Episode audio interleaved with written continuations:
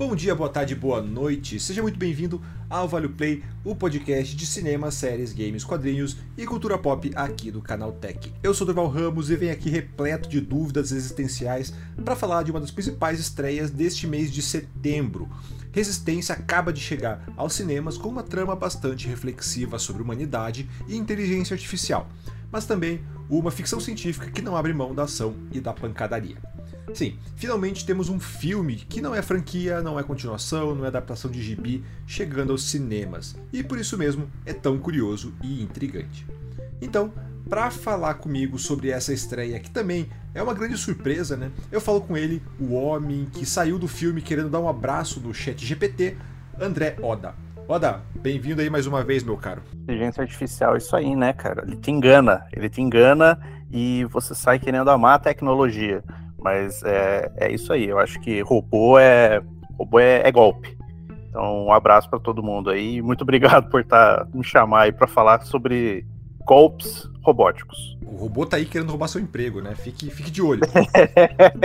Esteja seu emprego. O Oda que tá, tá, participando, já tá participando tanto aqui do podcast que em breve eu não vou nem mais precisar dele aqui, né? A inteligência artificial vai sintetizar todas as falas e eu vou me ver livre da sua presença. Olha, eu não duvido. Eu não duvido nada disso. Tô, tô, aguardando o momento em que o chat GPT. Vou poder trocar você pelo chat GPT e gravar um podcast só, só escrevendo ali. Fale, imite o Oda e gravemos um podcast. Daí em 15, 15 minutos eu tenho um podcast pronto. É, mas enfim, então, sem mais delongas, chegou a hora de descobrir se resistência vale o play. Mas antes, né, vamos aos nossos recadinhos de sempre, que também poderia ter sido gravado aqui por uma inteligência artificial, será? É, bem, esse é o Vale Play, o seu podcast de entretenimento que você encontra aqui no feed do Canal Tech todos os domingos, logo pela manhã. Mas não é o único podcast da casa. É, tem novidade aqui todos os dias, então assine e acompanhe tudo isso direto do seu agregador favorito. Além disso, mande seus comentários, opiniões, críticas, sugestões e revoltas contra a IA pelo podcast canaltech.com.br ou pelas redes sociais no canaltech quer que a gente fale de uma série específica, de um filme, é, quer recomendar um entrevistado, manda lá pra gente que a gente está sempre conferindo aí sua opinião. É, bem, então é, mande sempre lá pelo podcast.canaltech.com.br, sua opinião é sempre muito bem-vinda. Enfim, é isso, então bora pro episódio de hoje.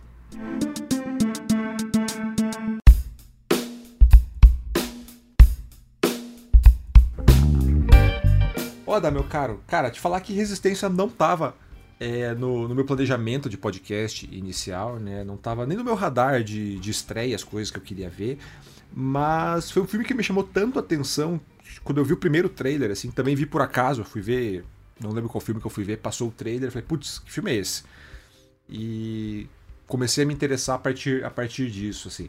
E, e, até porque né, eu acho que ele tem tanto para falar que eu acabei colocando ele aqui na pauta, trazendo ele pro, pro podcast.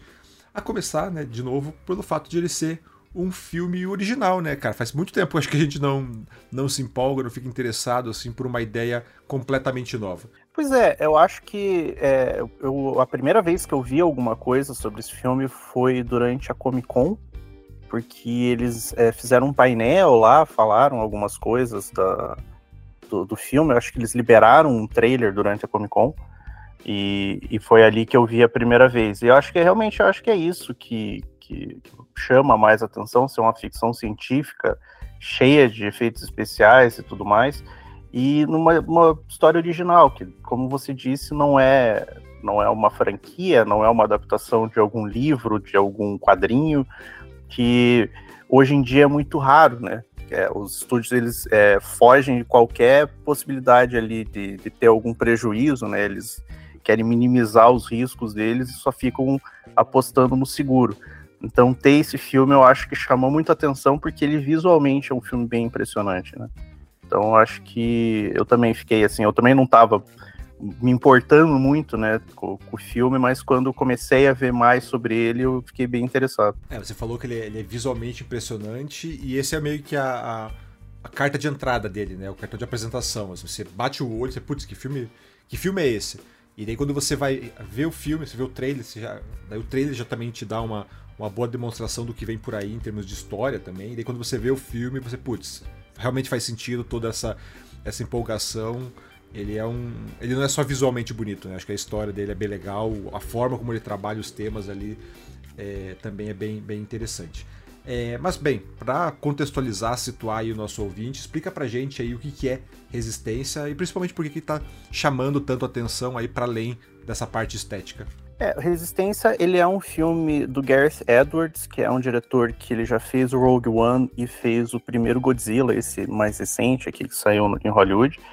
É, eles passam num futuro próximo onde a humanidade conseguiu desenvolver inteligência artificial, robôs, ao ponto deles conseguirem trabalhar, é, conviver né, no dia a dia, é, trabalhar como médico, como policiais e tudo mais.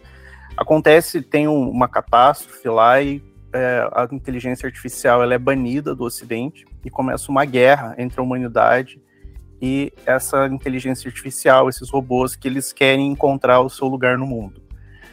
Dentro desse universo, é, a gente acompanha, tem o Joshua, que é o personagem do John David Washington, que é o filho do Denzel Washington. Ele é um agente que ele recebe a missão de encontrar e eliminar o criador, que é um cientista que desenvolve inteligência artificial e desenvolveu uma arma que pode dar fim à guerra e acabar até com a humanidade. Então, quando ele chega e descobre o que, que é a arma, é que a, a história realmente começa, que na verdade essa arma é uma criança.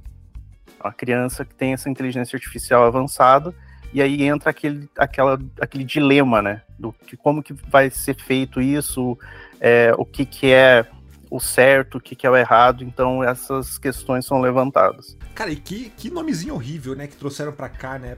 Cara, Resistência para mim não diz nada. O original do filme é The Creator, né, o criador. É. E virar, para mim, virar resistência muda completamente o entendimento é, do filme, o entendimento da, da, da, ideia e a percepção total da coisa. Assim. Não sei se você concorda comigo. Concordo, porque, inclusive, o, esse o criador ali é o nome dado ao cientista, né? Que, que cria essa, essa inteligência artificial e tudo mais, que eles chamam isso. Eles têm um outro nome também dentro do filme que eles falam. É, mas ele tem essa divisão, inclusive, dentro do filme. Ele meio que é dividido em partes, né? Então, é, eu achei também meio esquisito. Eu achei que Resistência pode ser qualquer coisa, sabe? É, é, um filme de guerra, ele é um filme de guerra, não deixa de ser, mas ele fica resistência ao quê? É, de qual lado que você tá? Fica meio esquisito. Eu concordo com essa questão do nome. É, então, é, quando eu digo até quando muda a percepção, eu acho que ele muda até a, a como o público vai enxergar o filme, vai enxergar o, o, dilema que o filme apresenta, né? Porque quando você coloca o criador, você tem uma noção do que, que vai ser a história, qual que é o, o, ponto central de todo o dilema ali, né? De, de quem é o tal criador, da, das intenções dele, bibi. E quando você bota a resistência, como ele tá falando, ele tá falando de um filme que a, o mote principal é justamente essa essa guerra entre humanos e, e inteligência artificial e robôs.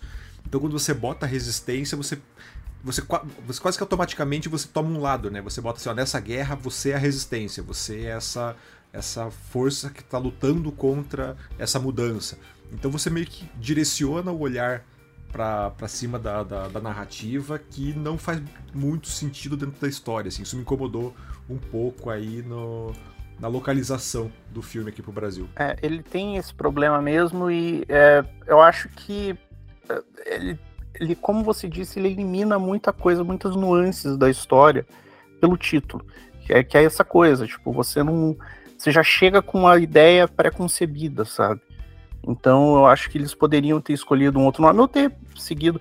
Não sei se talvez o criador é, aqui não, não soaria tão legal, ou, mas poderia ter sido um outro título que funcionasse melhor dentro da história. É, eu acho que eles não, não traduziram literalmente para por questão de spoiler, né? Tipo, acho que eu não vou nem entrar aqui muito em detalhes, porque senão a gente vai acabar dando um spoiler aqui.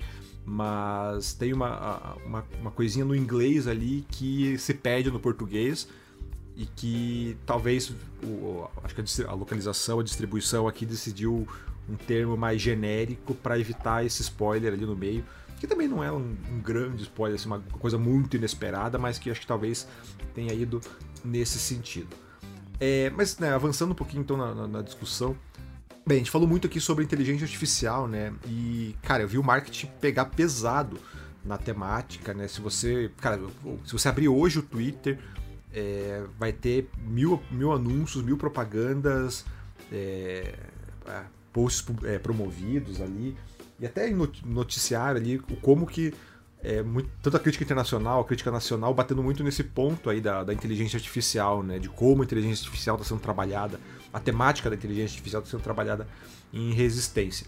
Mas, sinceramente, cara, eu acho que a IA ela não é um ponto central da trama, né? Pelo menos não como está sendo vendido, cara. Como é que você achou isso dentro do filme aí, Yoda? É, dentro do filme ela não, não funciona exatamente como o marketing tá vendendo, sabe? Eu acho que essa questão da inteligência artificial, da maneira como o filme ele tá sendo vendido, é, ele não casa exatamente porque agora esse termo ele tá em voga, né? Em 2023 todo mundo tá falando inteligência artificial, só que de um jeito diferente, de um jeito que as coisas parecem é, questão de sistemas e tudo mais, e o filme ele trata a inteligência artificial de um jeito mais simples, mais simplório, que é a questão de robôs. O próprio diretor, o Gareth Edwards, ele comentou que quando ele começou a ter a ideia para o filme, é, lá por 2018, ele nunca imaginou que quando chegasse a hora de lançar o filme, ele teria toda essa coisa de inteligência artificial em torno dele.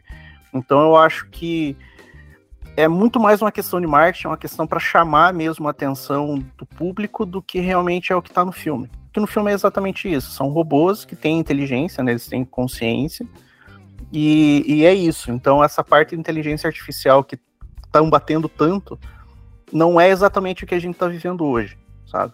É uma evolução, obviamente, uma ficção científica no futuro e tudo mais, mas não é o mesmo contexto do que a gente vive hoje em dia. É, eu acho que não é nem a questão do que a gente está vivendo hoje em dia ou não, assim, mas é muito mais o próprio o, a abordagem da história em si, né? Porque a, a impressão que eu tenho é que o marketing desse filme está bem mais safado do que, do que o de costume, né? Que mudou o nome para uma coisa meio genérica, tá apostando, tá vendendo essa ideia do, oh, o filme é sobre inteligência artificial, é sobre inteligência artificial. E não, cara, é um filme de robô. Né? Até a gente conversou logo depois que a gente viu o filme, a gente conversou um pouco sobre isso fora da gravação.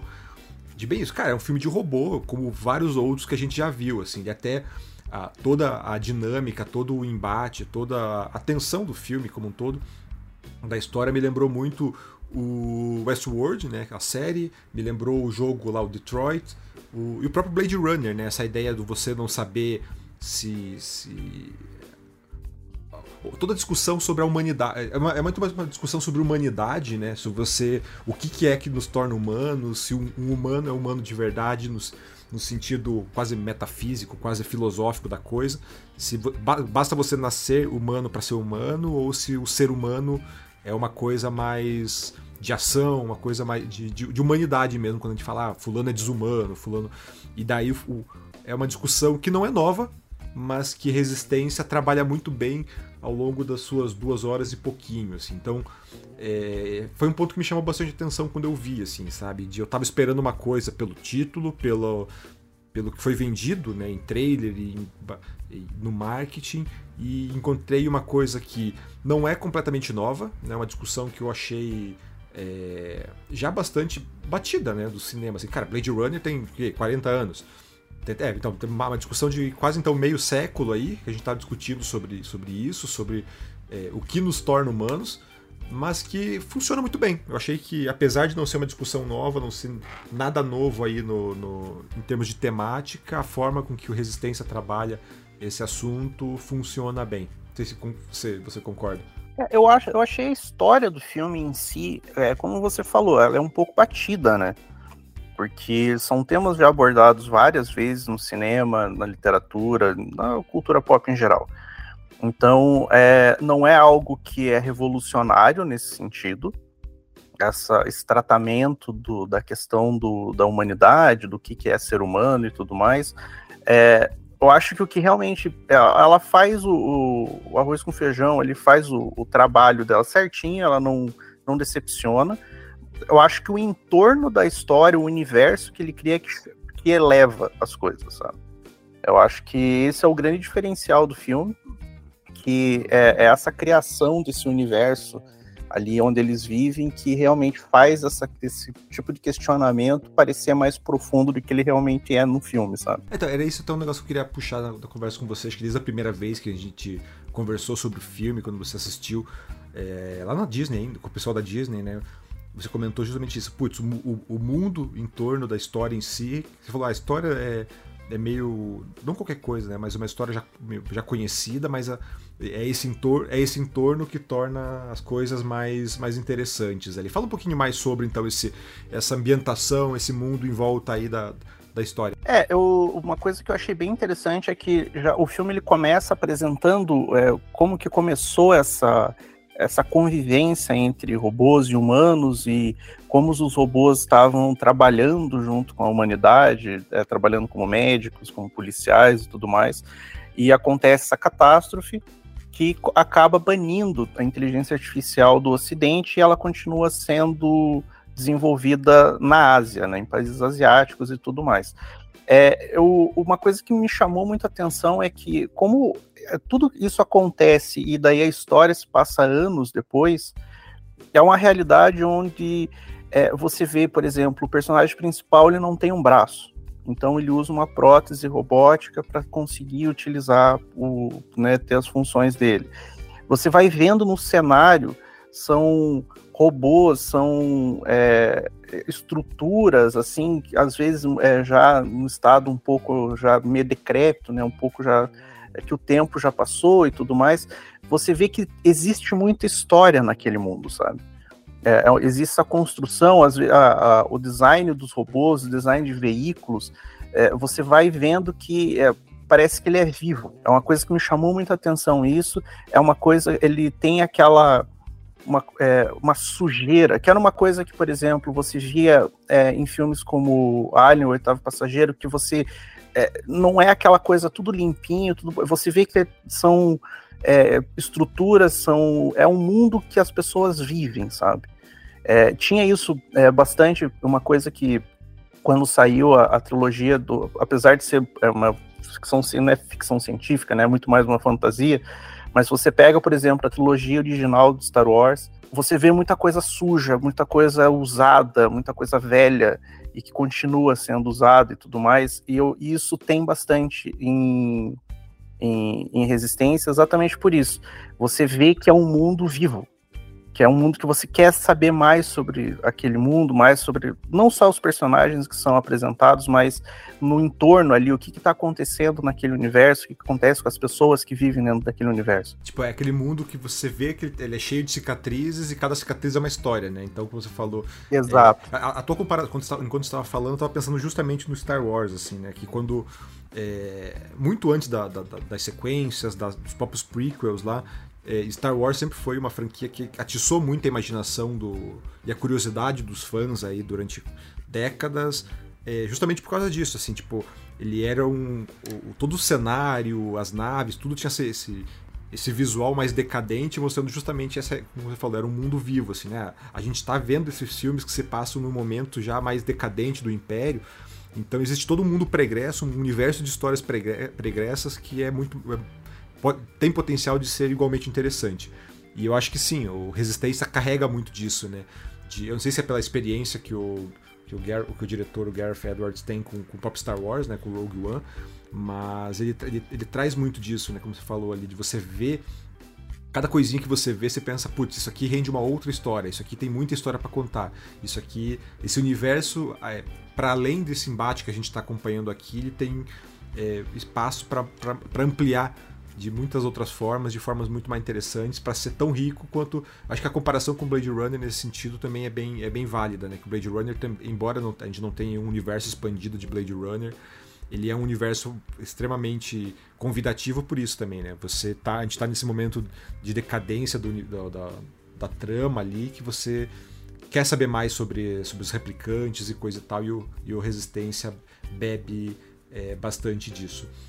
É, mas, cara, voltando um pouquinho na. Aliás, até antes de mudar de assunto, você participou de uma, uma, uma, conversa com o diretor e ele até falou alguma coisinha sobre isso, né? Sobre essa ideia de ampliar o universo, contar outras histórias, né? Tem espaço para Resistência virar uma franquia? É, então, é, foi um dos pontos que foram abordados pelo diretor, que ele, ele foi questionado essa questão de continuar a história, de contar o que aconteceu antes e tudo mais. E ele comentou que sempre quando ele faz um filme, ele é como se anos de ideias que ele tinha na cabeça simplesmente some. É, então ele falou é, que ele criou Resistência pensando numa história com começo, meio e fim, porque ele gosta de filmes que têm final. Então ele realmente, a, o filme ele se resolve, a história dele se resolve muito bem dentro dele. É, ele falou que ele não tem outras histórias que ele gostaria, ele, que ele amou criar esse universo, mas que ele, ele não tem histórias para contar dentro desse universo além dessa que ele, que ele já contou. Ele brinca até, não sei, né? Vai que daqui a dois anos o pessoal do estúdio fala, então, a gente quer uma sequência e ele tem que fazer uma sequência. Então ele vai ter que criar. Mas inicialmente ele criou esse universo exatamente para isso. Ele queria contar essa história, ele criou esse universo para contar essa história. Então, é, apesar de ser um universo rico, é, não é algo que ele tenha essa vontade de continuar trabalhando dentro, dentro desse universo. Eu acho que ele tem ideias para outros filmes, outras, é, outras, é, outros universos, né?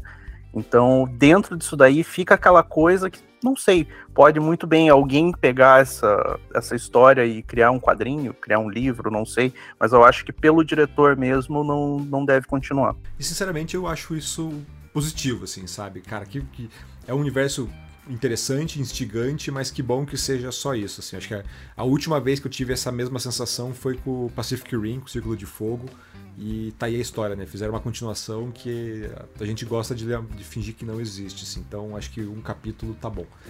É, mas então, voltando agora um pouco para a discussão sobre é, esse debate né, sobre como o filme discute humanidade, essa história de como os robôs, né, a inteligência artificial, mas mais os robôs aí são usados dentro dessa, dessa, dessa temática. Cara, sem, se não me engano, na tua crítica você fala bastante sobre o tema da aceitação, né? Que você enxergou isso como o ponto central da trama. Fala um pouquinho sobre isso aí, Yoda. É, eu, eu consegui perceber um pouquinho ali, é, e isso acontece na, nas melhores né, é, tramas de ficção científica que trazem esse paralelo com a realidade que a gente vive. É, a maneira como os robôs são vistos dentro desse universo é mais ou menos como, é, por exemplo, minorias são vistos dentro do nosso, sabe? Então, é, são é, pessoas, no caso ali são robôs, são é, criaturas, né, são seres que estão tentando encontrar o seu lugar no mundo, e o outro lado tenta, tem esse preconceito, tem é, essa essa guerra que, que, cria, que é criada entre a, os humanos e a, a, inteligência artificial, os robôs. Então ele tem muito aquela coisa de os robôs querem encontrar o seu lugar no mundo. É, tem algumas cenas onde mostram um pouco mais do relacionamento dos robôs quando ele, o Joshua ele, ele chega na, na Ásia e ele observa, às vezes tem a criancinha brincando e tudo mais, e você vê que tem esse lado que é muito mais do tentar encontrar o seu lugar no mundo, e por isso eles lutam tão ferrenhamente. E mesmo assim são atacados muitas vezes sem motivo, por serem diferentes. Então eu acho que essa questão do ser diferente, eu acho que é bem abordado dentro do filme, usando os robôs como essa alegoria ali para as minorias da nossa realidade. É, então depois que eu, que eu, li a tua crítica, assim, eu fui. É, não digo rever o filme porque eu já tinha visto, né? Mas eu fiquei remontando o filme na minha cabeça, tentando encaixar um pouco disso. É, porque eu enxerguei, né? Eu enxerguei a, a trama. É, é, eu, eu, identifiquei esses pontos que você falou, mas para mim o ponto central era até, é, é, até outro, mas é, comecei a tentar encaixar o que você estava falando, e de fato, acho que até mais do que o aceitar o que é diferente, essa questão de aceitação da diferença, mas é muito mais uma questão de como os humanos, no caso, né, essa, a gente tem então um grupo que enxerga o outro é, como uma coisa inferior. Né? É, não só como uma ameaça, mas como algo inferior. Porque eles estão a todo momento ali atacando, não só atacando fisicamente, atacando literalmente os, os robôs de inteligência artificial, mas conceitualmente, né? Eles ficam ali, ah, não, porque eles são só uma programação, eles não são reais, eles não são humanos. E quando, aí, quando você traz a discussão da, de minoria, essa questão do. De, é quase uma apartheid né, que a gente tem ali. É, você percebe bastante isso, assim, você fazer um, fazendo esses paralelos com, com realidade e tal, você consegue ver bastante isso de, ah, é, até a questão de. Aqui não é bem a questão do imigrante, porque aqui não tem nem imigrantes, né? Eles são realmente caçados. Mas essa ideia do tipo, não, fulano, é, essa minoria ela não é igual a gente, ela não é. não tem os mesmos direitos que nós, né? Não tem o mesmo não deve ter o mesmo espaço que nós. Então acho que que sim, essa, essa temática tá ali presente. Só que para mim, cara, é... o filme ele, ele trabalha bastante do, do, como eu falei, essa questão da humanidade, né? Sobre esse paralelo que ele faz entre humanos e robôs nessa discussão sobre o que é ser humano de fato. É, de um lado a gente tem essa humanidade literal, né, humanos de verdade, que é totalmente militarizada e desumana, né, matando todo mundo, tipo, quando eles, eles invadem lá as vilas é, lá na Ásia em que humanos e robôs estão coexistindo, eles chegam atropelando todo mundo, explodindo tudo, matando todo mundo, sem se importar com quem é robô, quem é gente, assim, eles são totalmente desumanos. E do outro a gente tem os robôs tentando ali viver pacificamente, protegendo, acolhendo. Tem uma cena que é bem, é bem marcante disso, né? Quando os, os humanos estão chegando com, com, uns puta robôzão. É, nos robôs não, né? Com tipo, uns veículos, uns tanques gigantes, começando a explodir tudo. É, vem um, um, robô correndo lá para se proteger, e quando ele vai se proteger, ele vê que tem tipo uma família de humanos, umas crianças se protegendo. E daí o que ele faz? Ele, putz, se eu entrar aqui eu vou explodir, vou matar essas pessoas. Então ele se sacrifica, ele volta pro, pra linha de tiro para morrer e proteger aquelas pessoas. Enquanto os humanos de verdade estão matando indiscriminadamente, assim. Então é, essa cena para mim traduz bem todo o, o, dilema do filme, né, sobre essa questão do que é ser humano. E, e aí entra uma, fase, uma frase que eu achei que ela é repetida é, em vários momentos do filme ali, que é quando eles estão. Até o Denzel Jr. fala logo no começo do filme, né? Quando ele tá falando sobre. É, quando ele tá caçando alguns, alguns, alguns dos robôs, que ele fala né, ah, que as IAs não são reais, né, eles, são, eles são só uma programação. E o filme ele trabalha bastante isso, assim, tipo, tá, e os, os militares ali, que são os, os, os, grandes vilões da história, eles não, também não estão programados para uma única coisa, sabe? Eles não estão programados para matar, não estão programados para fazer essa caçada indiscriminada, assim. Então, é, tem alguma tem uma diferença real entre o que é humano e o que é inteligência artificial? Foi nessa discussão que o quando o filme trabalha essa temática, essa coisa toda ali, que o o, o Resistência me ganhou. É, ele é bem. É, é, é, daí pega aquela questão também que o, que o Gareth Edwards ele trabalha. Trabalhou no Rogue One também, essa questão da guerra que você vê que por mais que o, o, lado dos humanos esteja errado, são os vilões do filme e tudo mais, é, existe essa coisa do da, meio que uma programação que nem você falou, né? Que como é, os, o, a inteligência artificial eles só não são não é real, ela é uma programação e tudo mais, e os soldados também é, na questão da guerra, a questão deles serem é, simples ferramentas de violência, sabe? É, isso ele é abordado de certa forma ali que eles não têm muito aquela questão de questionar. É, realmente é uma programação, isso eu concordo com você, essa questão da, do soldado que vai para a guerra, ele não questiona as, as ações que ele está tomando, e isso é uma coisa que o, o próprio personagem principal, ele tem uma missão muito clara e ele começa a questionar isso, ele começa a ver as coisas de um jeito diferente. Então eu concordo com você essa questão aí. Então, e acho que é aí que o filme ganha muito, assim, sabe? Tipo, como a gente falou, ele é uma história já bastante batida, essa história do, do, do robô, da discussão do que é humano, o que não é, mas é justamente na forma como ele trabalha isso, como ele consegue costurar é, esses assuntos, fazer esses paralelos, eu acho que ele ganha muito, assim, ele fica, fica bem, bem interessante. Porque eu trago toda essa discussão é, aqui, eu queria trazer essa, esse papo pro podcast justamente por isso, porque muito você falou de resistência como essa coisa nova pro cinema, mas que não é, como a gente falou, né, não é, não tem nada de novo, de fato, né, na, na, na temática, na discussão, na, no, na própria alegoria que ele constrói. Tipo, cara, é o Mandalorian de robô, né? Tipo, a, a menininha, a gente nem falou, né, que a, a tal, a, a, tal arma lá, a, menininha, que, que tá ótima, cara, é uma personagem incrível aquela menininha, eu quero falar depois um pouquinho sobre ela. Mas é basicamente, ela é o Baby Yoda do, do filme, né? Que tá aí. E, e, o Denzel Jr. é o Mandaloriano, né? Tipo, ah, ele é o, o, militar, o cara que tinha a missão, o cara que faz, faz tudo pela missão até o momento em que ele é confrontado com uma outra realidade e quem ele deveria é, eliminar e acaba protegendo, que é o Mandalorian, é o Diogo do The Last of Us.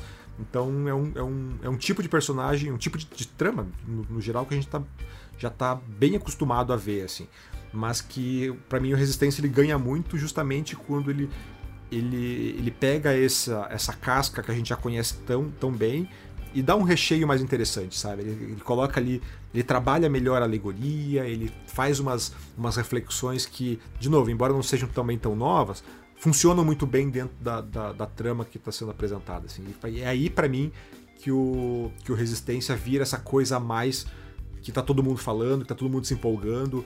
É, eu acho que o pessoal tá certo em gostar do filme, mas eu acho que o, o, o acho que talvez o, o, highlight, assim, o destaque dele, o pessoal tá, tá dando muito mais no, no, na inteligência artificial, mas eu acho que o, o acerto dele, o ganho dele tá nesse ponto do de como ele trabalha essa discussão sobre, sobre humanidade. É, a questão da inteligência artificial é realmente uma questão de marketing. É uma questão para chamar o pessoal, porque é uma, uma palavra que tá aí, é um termo que tá, que tá em, em alta, né? Mas é, eu concordo com isso. O SEO tá muito bom, né? É, o SEO do, do cinema ali é, é isso aí. Mas é, eu concordo com isso, que eu acho que é, é uma história, como a gente falou, é uma história batida, e não é uma história. A história em si, a gente fala, é, não é questão de ser uma grande novidade, né? O filme. É, a gente acho que é, um ponto alto dele é ele ser um filme original, ele não ser um filme baseado em nada. Mas é aquela coisa, né? As histórias elas tendem a se repetir, mas elas são exploradas de maneira diferente, elas têm, às vezes, uma, uma profundidade é, maior do que outras, e como você falou, que é a mesma história, por exemplo, do Mandalorian, só que ele tem, tem umas nuances ali, tem umas camadas ali que, que transformam ela em algo um pouquinho mais, mais interessante, um pouco mais. É, que bate um pouco mais na gente, né? Então eu concordo com isso também. E a questão da inteligência artificial é aquilo que a gente já falou, né? É, é robô. É robô, podia só falar. É que eu acho que se falasse, então, é um filme de robô não, não teria o mesmo impacto. Seria é, realmente aí seria só mais um filme de robô, tá ligado? Na hora de vender. Sim. É, então, você falou é, é o Mandalorian que a gente já conhece, mas bem isso, assim, enquanto o Mandalorian ele é só a aventurinha, tipo, olha que bonitinho esse, esse Muppet dando cambalhota. Aqui a gente tem um pouquinho disso, mas com um pouco mais de substância, né? Ele tem uma discussão que vai além do visual legal e da, da relação pai filho que é desenvolvida, assim. É, mas, Oda, cara, eu falei, pra, falei mais que o Homem da Cobra aqui, então quero ouvir mais de você agora um pouquinho sobre a questão do elenco, o que, que você achou aí do, do Denzel Jr., da, da menininha lá que é é, estreante, né? E do, tem outros nomes ali grandes, tem o Ken Watanabe, a Game-chan. O que, que você achou aí do, do elenco e como, eles, como esse pessoal tá no filme? É, o, o filme, ele basicamente são os dois, é, é o Joshua e a, a, Como é que é o nome da menina agora? Que eu até esqueci o nome do personagem, que é a, a, a pequena inteligência artificial, né? Alf. Alf, isso. Ele em si, eu tenho, eu tenho um problema com, com o filho do Denzel nesse filme, porque ele tá. É, que é o mesmo problema que eu tive quando ele fez o Tenet. Parece que falta alguma coisa nele. Eu não consigo identificar exatamente o que.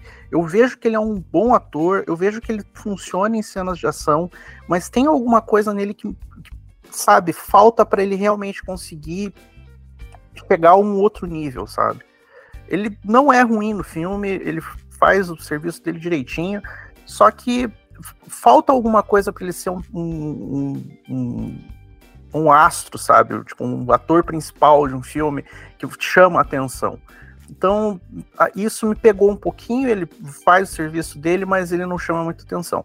Em compensação, a menina, que é, ela é o primeiro filme dela, né? Tipo, a primeira experiência dela no cinema. Ela, o nome dela é Madeleine Yuna Voiles. É, ela é excelente no, no papel de, da inteligência artificial ali, né, da Alf. Ela, em várias cenas, ela parece ter, ela ser mais emotiva, ter, demonstrar mais emoção que o próprio John David Washington, que é um pouco impressionante porque é um robô, né? Mas é, eu achei assim que a menina foi assim, ela tá excelente no filme para uma estreia, assim é, é realmente impressionante. O resto do, do elenco ele tem o filme, isso é um problema que eu tive com o filme, ele util, não utiliza tão bem os coadjuvantes, sabe?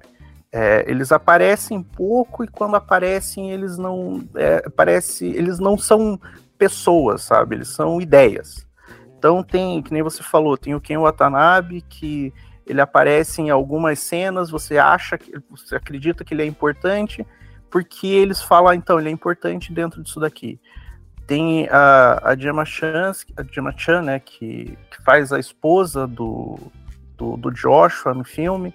É, também, ela aparece, ela tem uma importância na trama, mas ela não é bem desenvolvida, sabe? Eu acho que isso que é o problema. Ele foca muito nos dois personagens, no, no, no Joshua e na Alf, que é importante, porque é eles que levam o filme. Mas o, os coadjuvantes, eles servem como ideias, eles não são pessoas, sabe, dentro do filme. E isso me pegou um pouquinho. Eu não sei se foi a mesma impressão que você teve quando assistiu. Qual foi a tua impressão? Cara, o Ken Watanabe tá ali porque ele é amigo do diretor, né? Ele tá no, no, é. no, próprio, no próprio, Godzilla já, do, do, do, Gareth Edwards também, ele tem uma participação. Ele tá ali só pra dizer Gojira, né? E aqui também, tá? Faz ali mais uma. quase uma ponta do que realmente um, um personagem de fato. Aqui, cara, Gema-chan, não sei se é Gema-chan, Gema-chan, é, que é a menina do Eternos, né? Protagonista do Eternos. Ela. Cara, sei lá, é, é esse tipo de personagem dela, assim, me dá um pouco de preguiça. Assim, que eu já vi tantas vezes essa ideia do ah, porque eu perdi minha esposa e eu acho que ela tá de volta, preciso. É, é quase uma, uma, uma ideia que o protagonista está perseguindo, né? E me deu um pouco de preguiçinha, assim, então eu ficava feliz quando ela não aparecia. É, mas acho que por ser uma história muito centrada no, no Denzel Jr., no Joshua, né? E na, na, na Alf, cara, eu não, não senti grandes problemas ali nessa essa subutilização de, de coadjuvantes. É, o que, o que, mas sim, eu concordo com você que o Denzel Jr. falta uma coisinha nele, não sei se falta carisma, falta presença. Ele, ele não tem presença de cena, né, cara? Tipo, ele, ele tá, ele não tá ali, ele não tem esse peso de protagonista, né? Essa, essa força que, que, que o pai dele tem, por exemplo, né? De quando ele tá em cena, você tá, não, agora esse é o protagonista da coisa toda. Ele tá. ele puxa a câmera, ele parece que ele tá querendo fugir da câmera. Então, eu concordo com você nesse sentido. Acho que tirando o Infiltrado na Clã, todos os outros, os outros filmes que eu vi com ele sofrem desse mal, assim. É, mas o que, acho que uma coisa que me incomodou bastante no filme, na verdade, não foi nem essa, essa questão do, do, do elenco, essa participação dos personagens. É, eu senti um, um, peso maior na divisão dos atos do filme, assim. Não sei se você per percebeu algo nesse sentido, Adam. Um pouco, porque ele, ele muda um pouco o foco, né? Da, como a história está sendo contada a cada ato. Então, é, eu, isso eu senti um pouco, mas eu acho que não chegou a me incomodar tanto. Como que incomodou você? Cara, pra mim não foi nem a questão de, porque ele divide o filme em, quase em capítulos, né? Tipo, ele tem quase o, é. o Kill Bill, né? Que ele faz, a, tipo, a cena 1, cena 2, cena 3. É, essa divisão de capi, é, em capítulo. Para mim não foi nem tanto isso, assim. Mas pensando na estrutura clássica de três atos, né? É, começo, meio e fim, ali, primeiro, segundo, terceiro ato, a impressão que me deu é que o clímax total do filme acontece no fim do segundo ato, né, que é a invasão da vila, o ataque dos humanos ali. E daí o terceiro ato, que é quando a coisa vai ser resolvida de verdade, o filme para mim ele, ele, adota um tom quase de epílogo, sabe? É, e foi aí que daí o, o, filme parece que ele, ele perde fôlego. Né? Quando ele entra nesse epílogo, que ele dá o, ele não chega a dar um salto temporal, mas ele, ele tem um salto que seja, é, é pequeno ainda o salto temporal que ele dá, mas ele tem, ele muda muito o tom do filme, ele muda a, a, a fotografia muda, muda tudo. Por isso que ele adota pra mim ele ficou com esse, esse, tom de epílogo, tipo, ah, aconteceu essa essa merda lá na vila, que aconteceu isso e agora a gente vai mostrar o que aconteceu meio que num finalmente. E daí entra todo o terceiro ato ali para resolver todo o conflito e para mim esse terceiro ato ele parece que já vai se arrastando, sabe? Eu daí para mim o final do filme ele vira muito mais cansativo, muito mais pesado nesse sentido. Não sei se você percebeu isso. Um pouco, mas aí entra um pouco também a questão do do que o diretor falou que ele queria uma história com um começo, meio e fim, que é um jeito de finalizar a história, sabe, para não deixar a ponta solta.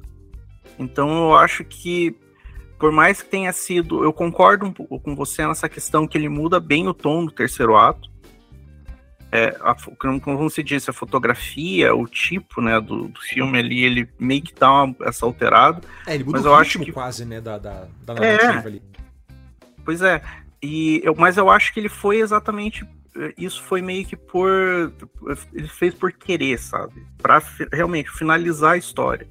É, era uma coisa que poderia ter, se ele tivesse uma ideia para fazer mais filmes, poderia ter sido bem, melhor trabalhada numa questão para, sei lá, jogar para frente, para o conflito se resolver em uma sequência e tudo mais, poderia. Talvez fosse até melhor desse jeito, né? Tipo, tentar levar um pouco e trabalhar um pouco mais isso daí para funcionar, para ter um impacto maior. Mas eu, eu acredito que foi naquela ideia do começo, meio e fim, é, foi o jeito de finalizar e, e resolver o, o, conflito ali já no primeiro filme, no, no único filme, né, no, caso. É, eu acho que ainda daria para resolver num, num, único filme, mantendo a, a, mesma lógica de acontecimentos, mas eu acho que conectando melhor o segundo com o terceiro ato, assim, sabe? Tipo. Sim. Do, sim. Do, porque é, é, é esse corte, para mim o que me incomoda é justamente esse corte que ele dá do conflito na vila lá, né? No, no, no vilarejo do, dos robôs. Pra, pra prisão lá que vai lá pra frente, né? Que depois vira aquela coisa toda, toda gelada. Porque também, de novo, né? Esse é um ponto dessa divisão entre humanidade, essa discussão de humanidade que a gente tem, é bem isso. Toda a vila dos robôs, toda a parte é, onde os, os, os, os, robôs vivem ali, né? essa inteligência artificial está vivendo com os humanos na Ásia, ela é, é toda natural, né? A gente está numa paisagem, foi, foi filmado de verdade, não é CG, né? Então, e tem uma fotografia um pouco mais quente, né? Cores um pouco mais, mais, uhum. mais, mais, quentes. E daí, quando a gente vai para o lugar dos humanos lá, é aquela coisa, aquele complexo militar, totalmente militarizado, é, paredes metálicas, tudo muito gelado, tudo muito frio. Então, eu entendo o que o filme quer fazer com essa linguagem visual, né? De mostrar, tipo, ó, agora a gente vai entrar no, no, no ambiente humano e olha como esse ambiente humano é totalmente desumanizado. Só que narrativamente tem um corte ali, sabe? Tipo, o, o, o filme ele pisa no freio, esse, ele, ele tá indo num ritmo muito legal no, segundo ato, ele pisa no freio, freio, puxa o freio de mão mesmo, assim, ele quase para, para daí recomeçar é, eu entendo o que ele quer fazer visualmente, cinematograficamente o que ele quer fazer, mas narrativamente eu sinto um problema. Daria para você manter essa mesma lógica de, de conclusão que o diretor que você falou ali, que o diretor queria trazer, mas uhum. eu acho que conectando melhor as ideias ali, é, em termos de roteiro. Eu acho que o roteiro ele dá uma, uma derrapada nesse finalzinho. Assim, você consegue manter o mesmo, a mesma proposta, a mesma ideia, sem, sem ter que puxar o freio de mão como foi feito. É, mas enfim, então, é, pra gente fechar aqui, Odair, Resistência, vale o play? Vale, vale o play e, e assista no cinema mesmo, porque, como a gente falou, é um filme visualmente impressionante, então tem que ver na maior tela possível. Então, vale o play sim. É, é, é visualmente muito legal, mas acho que é na discussão ainda que já manjada, que ele fica realmente interessante. E fica a dica, né? Como o Oda falou, ah, veja no cinema. Esse podcast está saindo agora no dia 1 de outubro, lembrando que a gente tem até o dia 4 agora, a Semana do Cinema. Então, todos, praticamente todas as sessões é, é, de salas 2D aí no Brasil inteiro estão a 12 reais. Cara, então dá para você assistir Resistência, assistir essa estreia aí, é, pagando bem pouquinho, né? Então aproveitem até o dia 4, corre no cinema para assistir é, confere aí na tua, na tua região, na tua cidade, como é que tá isso aí e vá ver. Porque realmente eu acho que, que vale o play, seja pela, pelo fato de ser um filme completamente novo, quanto pelas discussões que ele traz ali, como ele traz, é um filme que realmente vale o play.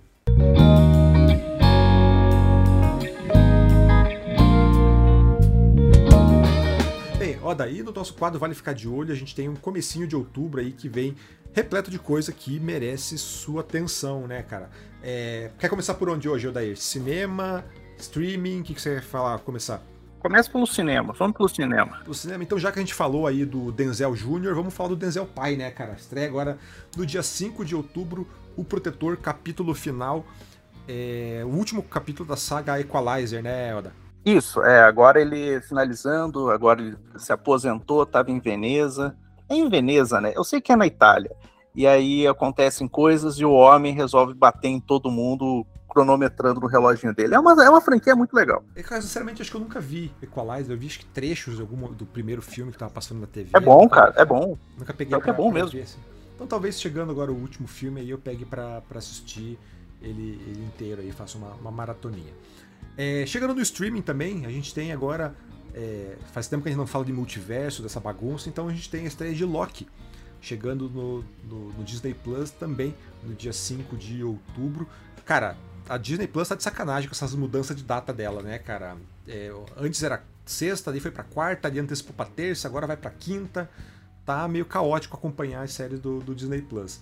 Mas segunda temporada de Loki, aí, Loki acho que foi uma das, das séries da Marvel mais é, bem quistas pelo público, embora eu conheça muita gente que reclama da série, mas é, segunda, acho que a segunda temporada de Loki da, dessa nova fase da Marvel é o que o pessoal mais está esperando, né, Elda? É, é a única que, que acho que tem um pouquinho, né, de, de expectativa. O resto a galera só tá olhando meio de canto de olho pensando, ih, Mas Loki parece ser legal. É, tanto que com essa promessa aí de saga do multiverso, coisa e tal, Loki é o que pode dar resposta, dar conexões até mais do que os filmes, né? E também, agora falando um pouquinho de games, cara, dia 5 de outubro tem muita coisa, né, cara? Tá, tá meio difícil aí acompanhar tudo.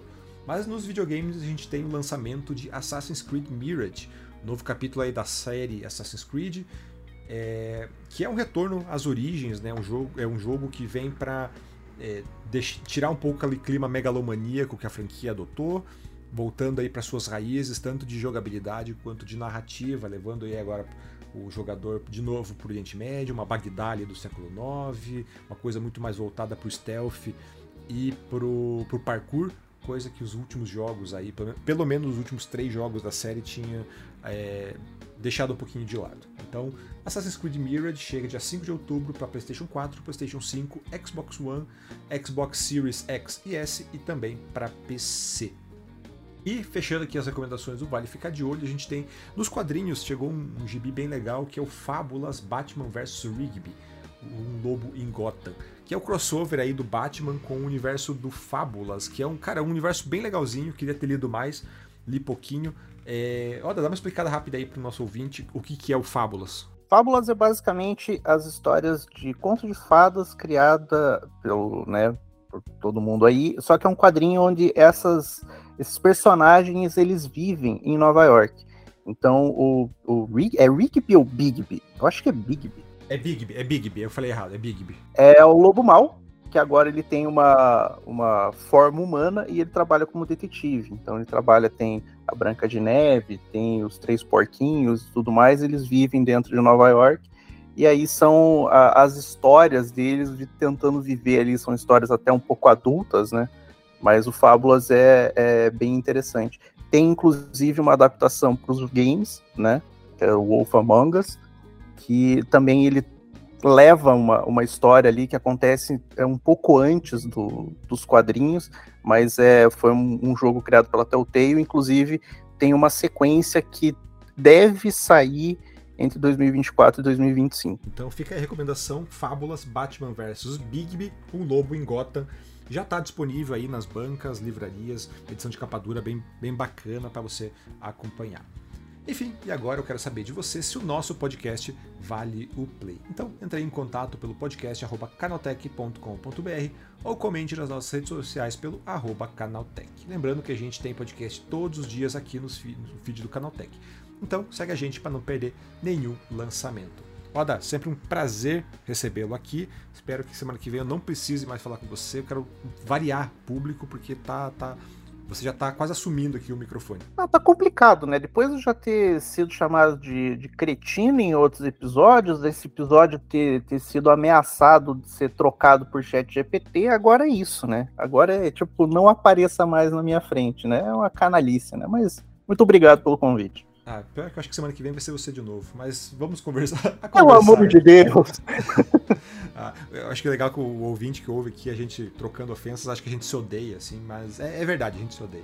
É, não, mentira, a gente conhece o Oda já há mais de 10 anos, então a gente tem essa, essa relação aí completamente saudável, completamente é, ótima, assim. É, enfim, esse podcast é produzido e apresentado por mim, Durval Ramos, com edição do Samuel Oliveira. A revisão de áudio é do Gabriel Rime, com trilha sonora composta por Guilherme Zor. Então é isso e até a próxima semana. Tchau, tchau.